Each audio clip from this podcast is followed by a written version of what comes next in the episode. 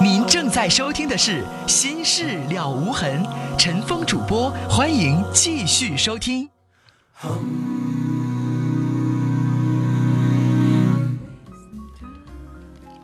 好，听众朋友，广告之后，欢迎您继续来收听《心事了无痕》节目，我是主持人陈峰。来，我们来看听友的短信。五八四四的听众说：“我是实习的护士，家里边给办的，明年考完证之后回校，从头开始学医学影像，估计是同届年龄当中最怕的了，最大的了。我怕当剩女。”然后后边短信就没了。你的意思说怎么办是吧？那你就从现在开始让别人多给你介绍一些朋友或征婚的活动，你可以参加呀，提早下手呗。二七六七的听众说：“主持人说的对，我们邻居家的事儿就是那样啊。你买一大房子又要别的，你给了八万彩礼人钱，他又涨一万，不能伺候着这样的。”三幺八零的听众说：“刚才啊说儿子要买房子那位老兄，我觉得您作为家长应该有主见，当起这个家来，别让儿子逼得您太软。”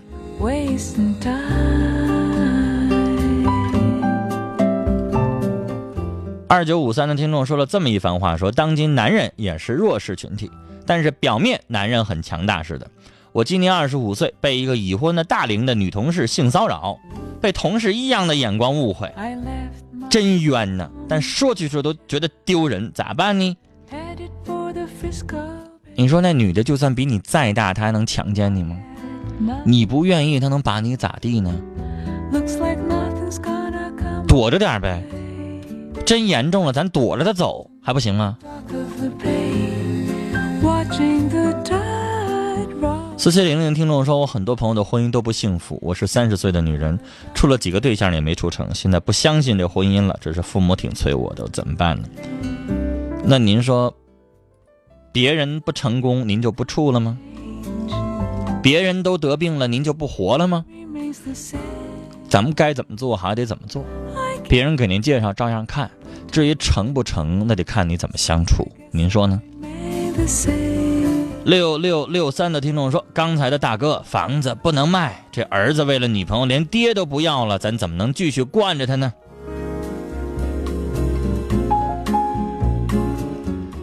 九幺三八的听众说：“咱没吃过猪肉，还没见过猪走吗？不能再惯着你这儿子了。”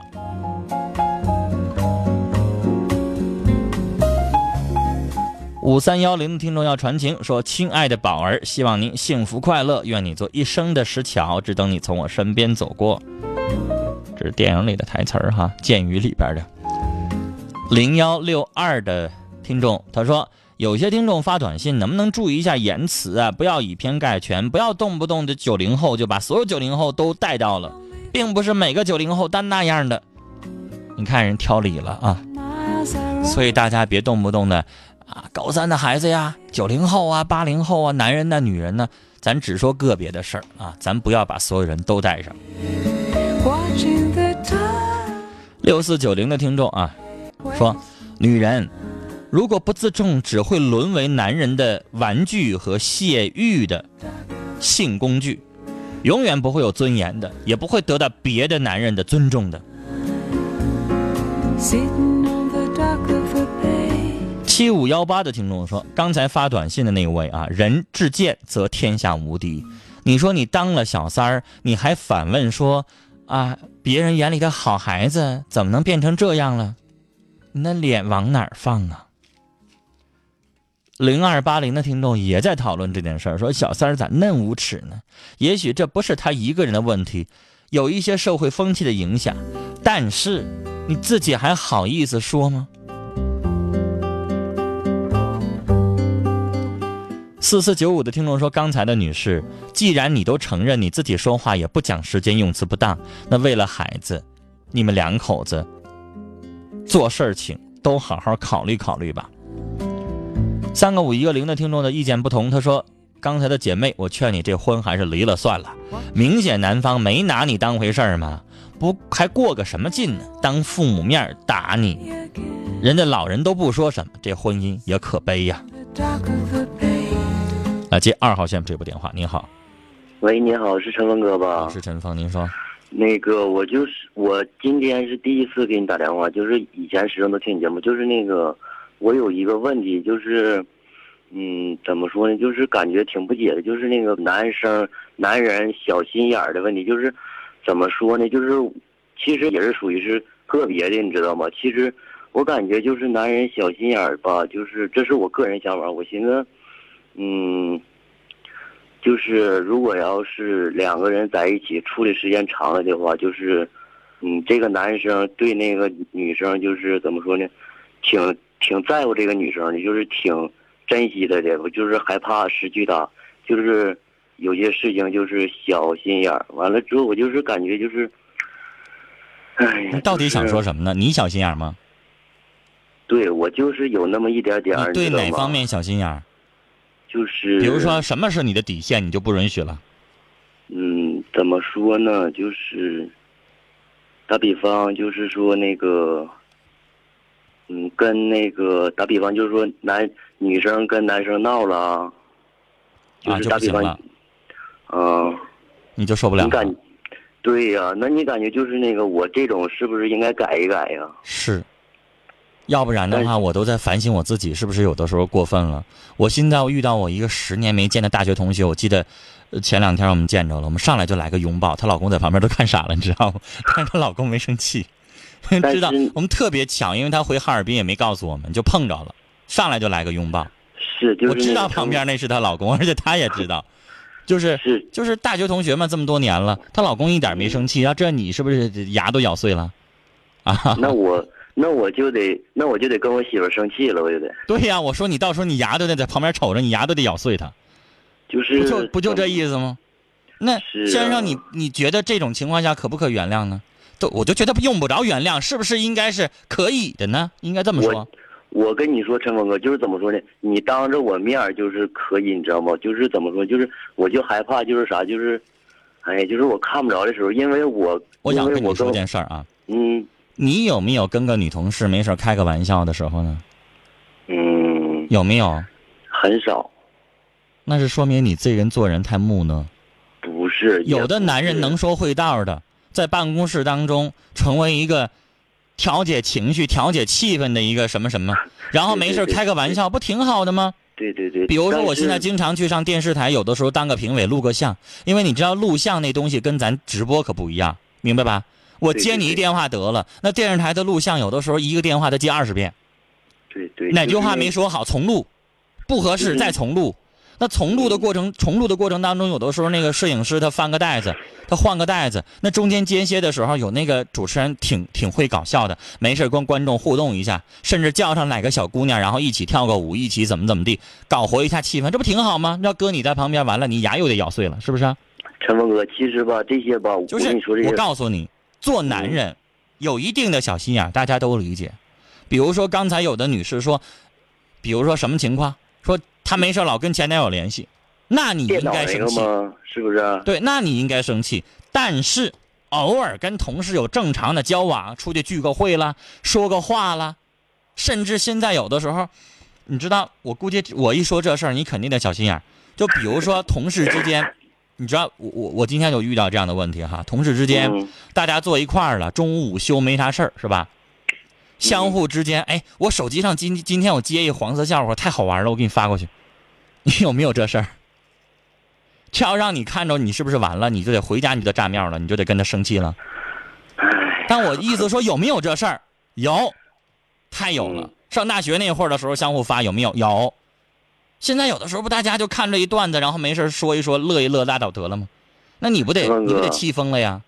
嗯，不好我意思，就我的意，思说，小心眼儿嗯，不能太过，一过了之后就让人烦了，是。明白吧？然后呢，你适当的有，你对他表示关心，那大家都理解。但是如果你没完没了，你啥事你都接受不了，那就不是个男人了。是我自己都知道，你知道吗？这些事儿我自己都明白，但是我就是，我做不到就是有。那你要做不到，但是女朋友跟你分手，你就别怨人家。不是，就是吧，怎么说呢？有时候吧，就是反不过来这个劲儿，你知道吧？就是怎么说呢？我特在乎他，你知道吗？我特珍惜他。其实但是就是那大家都明白一句话：你太在乎他了，你就把他握紧了，然后他就流走了，像握沙子一样，你不越使劲儿，他不越没了吗？懂吗？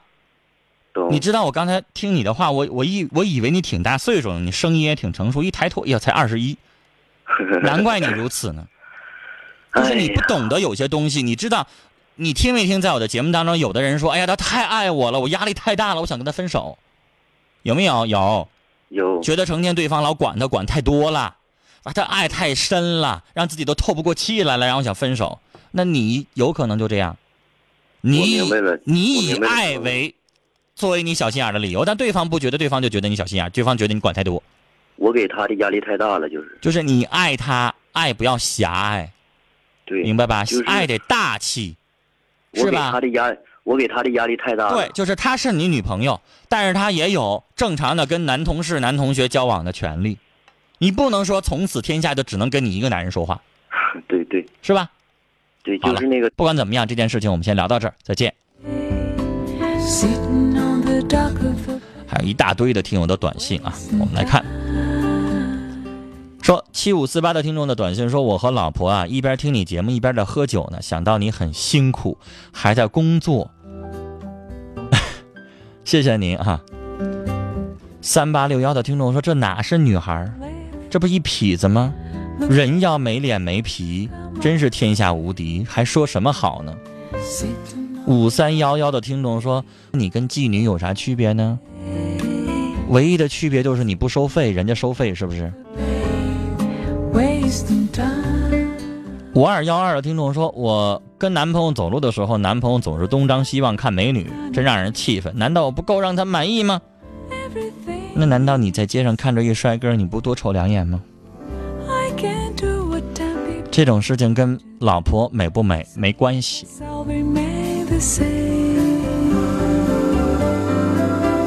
幺二六零的听众说：“陈峰哥要给他们一惊喜哦。”我希望南八幺四二寝室的姐妹们心想事成，不要太激动哦。署署名是爱你们的圆圆。零零八二的听众说：“现在的女孩咋的了？身边没男人不能活吗？这么年轻怎么不懂自爱呢？”一个九三个二的听众说：“我也十八了，有很喜欢的人，本来还在纠结要不要表白。”但知道我该做什么。其实我说你要十八了，你先不上学了，你参加工作了，或者你你做什么呢？只要你不是高三的学生，你愿意处就处。其实我不反对，我不是那老古董、老封建啊。但是最重要的是，你都高三了，人家不谈恋爱，成天努力的，都觉得时间不够用呢。你还在跟我振振有词的说谈恋爱，你让我说啥好呢？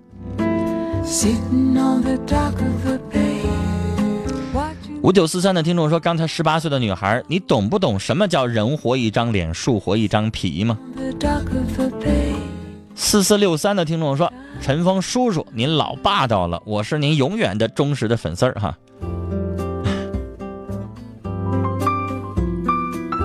五二幺幺的听众，他说：“没有勇气打电话，生活的落差导致失去自信，每天迷茫，如何走出困惑？”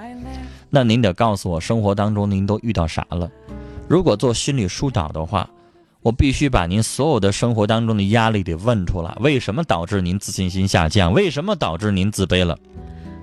你什么都不说，那么简单的几个字儿，生活的落差，然后你就让我出主意，我出的主意会很笼统的，不会对你有那么强的针对性的。给我打电话，您可以打变声热线，别人听不出来您是谁。八九八幺的听众说，现在上高二学文科，文化课成绩中等。以前学过美术，现在学校有美术特长班，我应该学吗？美术特长的就业情况怎么样呢？如果您让我说实话，我在节目当中提过，一个学校的培养的法律的学生够全中国用了，所以想好了。你要问我就业情况，真的很难。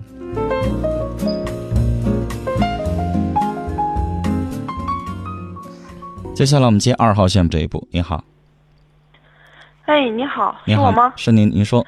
哎呀，我非常佩服你，陈芳。发现我们是个同龄人。啊，您说您遇到什么事儿？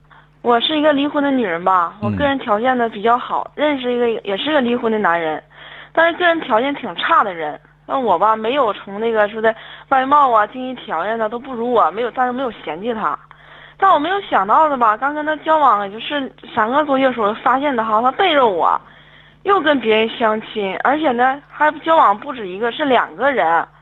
就你们俩也是通过相亲的方式认识的？不是，我们是挺自然认识的。哦。认识能有个一两年之后，后来就确定关系的。嗯。然后他在跟你处的同时，还在不断的相亲。他跟我处了这相处之后，他那个和别人相亲去了。还不止一个。呃，不止一个，不止一个，还挺热闹的。他那个又找了两个吧，哈。完，我发现之后呢，我就仔细调查一下他。我没想到他长得也不行，经济条件不行，他还能有什么花花心眼儿？这说实话的是，我发现他还跟一个那个有夫之妇的女人吧，保持着性关系，达两三年之久，这让我没有想到的，挺惊讶的事儿。我就跟他断绝来往了。他那就是死皮赖脸的缠着我，总来敲我家的门。那邻居吧，听着还不好。然后那我一开门进屋吧，无论是打是骂呀，反正就是来来呢就表决心，就干活，还把工资卡要还扔在这块儿。哎呀，让我挺为难的，我不敢相信他，我说我怎么办呢？你刚才说至少两个人，一个是长期保持性关系，算 我四个了，四个，没想到的事情，就一点想到，就他长得也不行，条件也不行。我想不到，后来我问他，我你我说我我纳闷儿，我说我问他为什么要这么做？你后来他选那个那些吧哈，都是不可能的事情哈，就是你为啥？他说因为我条件太好，他怕我那个就不会跟他结婚，攀不上我。我说好像不是个理由。我说那那你咱你既然攀不上我就拉倒就完事儿哈，你不要总来了。哎，他也总来。女士，哎呀，我这这这愁愁人。他的这个心理他自己不好意思说，他什么心理？他要是能够跟你在一起生活啊，经济上能够从你这儿得点儿，然后跟你好好过着日子，我外边我再没事的找两个刺激的，满足我在性方面的需要，我多好啊，我多美呀！他好意思跟你承认这个吗？你以为他同时跟四个女人处，光为这个吗？他跟一个有夫之妇有有夫之妇两个人两年多的性关系，你还不明白啥意思吗？那个女的也不可能跟人家离婚嫁给他，他不就是跟人家满足肉体上的欲望吗？啊，不就那么回事吗？那这么恶心的一个人，你还能够让他进你家门？哎呀，我就是那个女士，打幺幺零，您想想，同时和四个人有关系的一个男人，你不嫌他脏？你不怕他传染给你什么东西？哎，他没跟我他到到进一步呢，还这样的人上你们家你也嫌烦吧？哎呀，我说我就是撵，怎么撵不走？这怎么这么死皮赖女士，我告诉你啊，嗯，下回他来找到你们家门，你就不开门。他愿意去敲门，你不用管邻居。现在这个年头，楼房邻居之间可能都不熟，无所谓。他愿意敲，你就管，你就不管他。你在家里边看你的电视，你不用理会他。我家从来没有这样的事儿，没有。你不用理会他，女士。这我想说，这是你交友不慎。你想想。嗯，那你只能是用这样的做，你越开门，他越进屋，你们俩这关系就扯不清。哎呦，你这么去躲着他，你拒绝他半年一年，他就老实了。我就不信他，我不信他能够，你半年不开门，他还能够半年成天在你们家门口等着，不可能，女士。不好跟你说，我就是原来我离婚的丈夫，我从来没说过我打过他骂过他哈。这这这个人，我就是打骂的。我说就是不要脸的话，就给他说挺多了。他在你身上有利可图，而且他看到你并不是非常言辞的拒绝他，人当然认为有戏了。女士，你这个时候你就不能够给他好脸看，门不能开，电话不能接。真就是不给他好脸看。但是你还给他开门，他利用的就是你。敲的往我家灯。那他不是在利用你这个好面子吗？哎呦，愁死了！你只能不开门呢。因为我是我自己租的一大套房子，所以说吧，他可能就是知道我家没有你只能这样。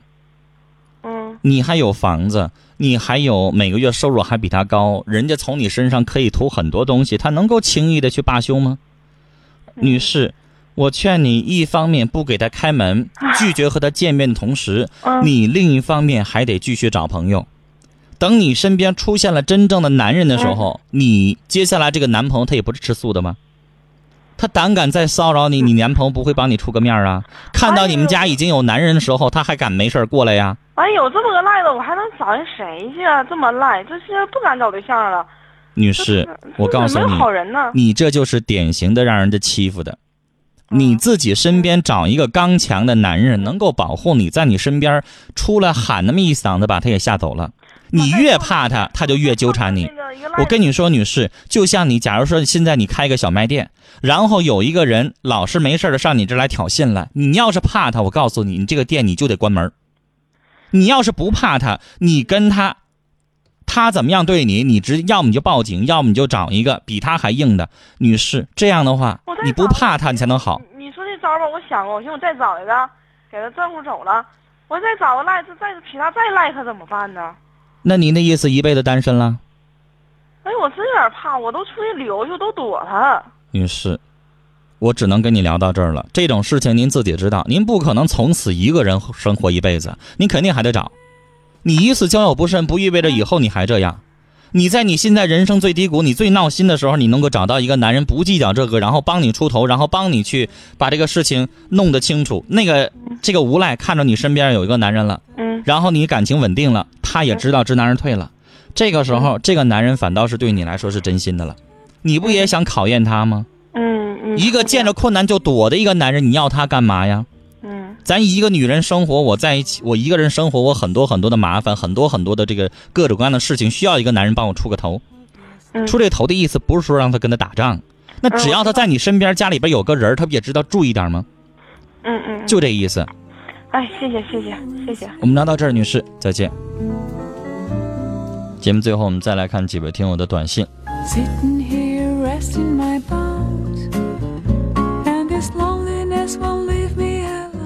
这个孩子不让我念尾号哈，说我始终坚信经济基础决定上层建筑，家里边不缺钱，不缺我的钱，但我总是舍不得花，都存起了，但还想买好东西处对象，心里有问题吗？没问题，我也愿意存钱不花钱，然后呢，我也愿意不花钱的情况下还能谈个好对象，完了还能买好东西，谁不愿意呀？但有的时候这只是。白日做梦，想想得了，天下哪那么哪那么多免费的午餐，又不花钱，又找好的，又花好的，又买好的，怎么可能呢？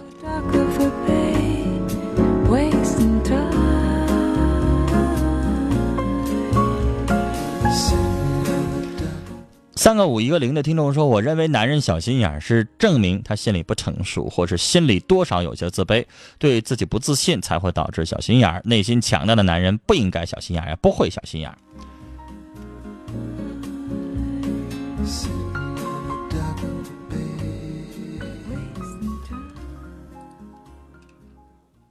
我们再来看啊。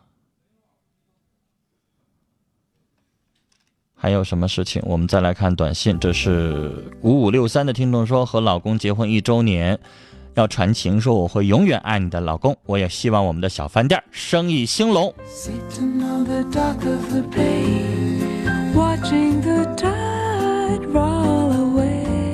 八七三七的听众想告诉你，我不给中学生处理感情问题。但是你的问题我可以回答。好像在矛盾哈，他说我是一高中男生，喜欢和班上另一男生同桌，之前也同桌过，现在看他和别人同桌，竟然有醋意，问什么？为什么？这就是我可以回答你的问题的原因。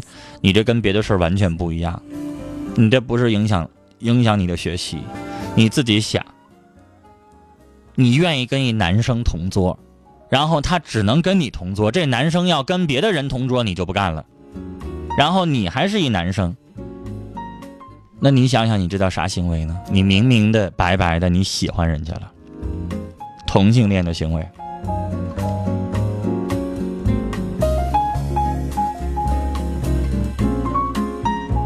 好了，今晚的节目到这里结束了，感谢我们听友的收听，祝您晚安，再会。